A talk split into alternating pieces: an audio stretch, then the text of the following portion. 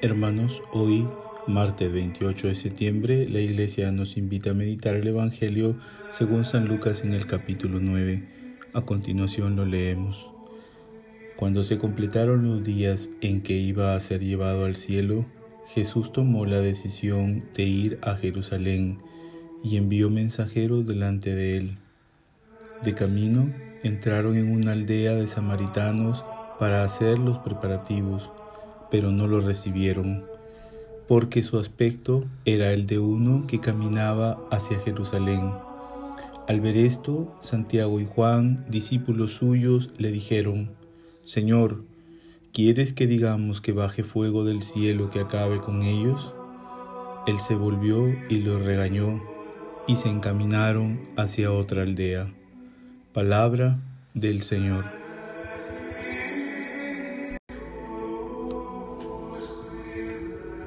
Hermanos, en el Evangelio de Lucas, desde el capítulo 4, vamos percibiendo que Jesús es consciente de su mesianismo, de su vocación y de su misión.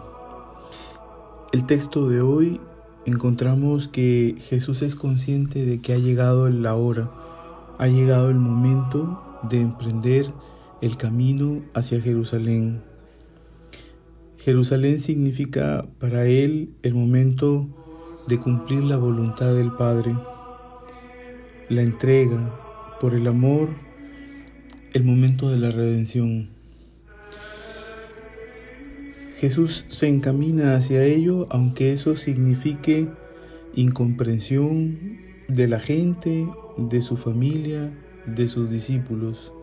A lo largo del camino que hoy emprende Jesús vamos a encontrar que va a descubrir todo ello. Por ejemplo, hoy encuentra que los samaritanos no le, no le reciben. Encontrará dificultad en sus discípulos en adelante, traición por parte de ellos, en fin, tantas situaciones. ¿Qué nos enseña todo esto? Creo que nos enseña primero a nosotros a ser conscientes también de nuestra vocación y de nuestra misión. Creo que tenemos que comenzar siendo conscientes de ello. Entender también que en nuestra vida debemos cumplir la voluntad del Padre. Una voluntad que ha de ser bien para los demás. Porque, como decíamos el domingo, no se trata solo de buscar, o mejor dicho, no es buscar nuestro bien, lo que a nosotros nos parece bien, es en nuestra vida hacer el bien a los demás. Entonces, eso, aunque signifique para nosotros también como Jesús, incomprensión, dificultades, traición y tantas cosas que a veces sufrimos. Debemos de ser conscientes de nuestra vocación y de nuestra misión. Debemos ser conscientes de que tenemos que hacer el bien.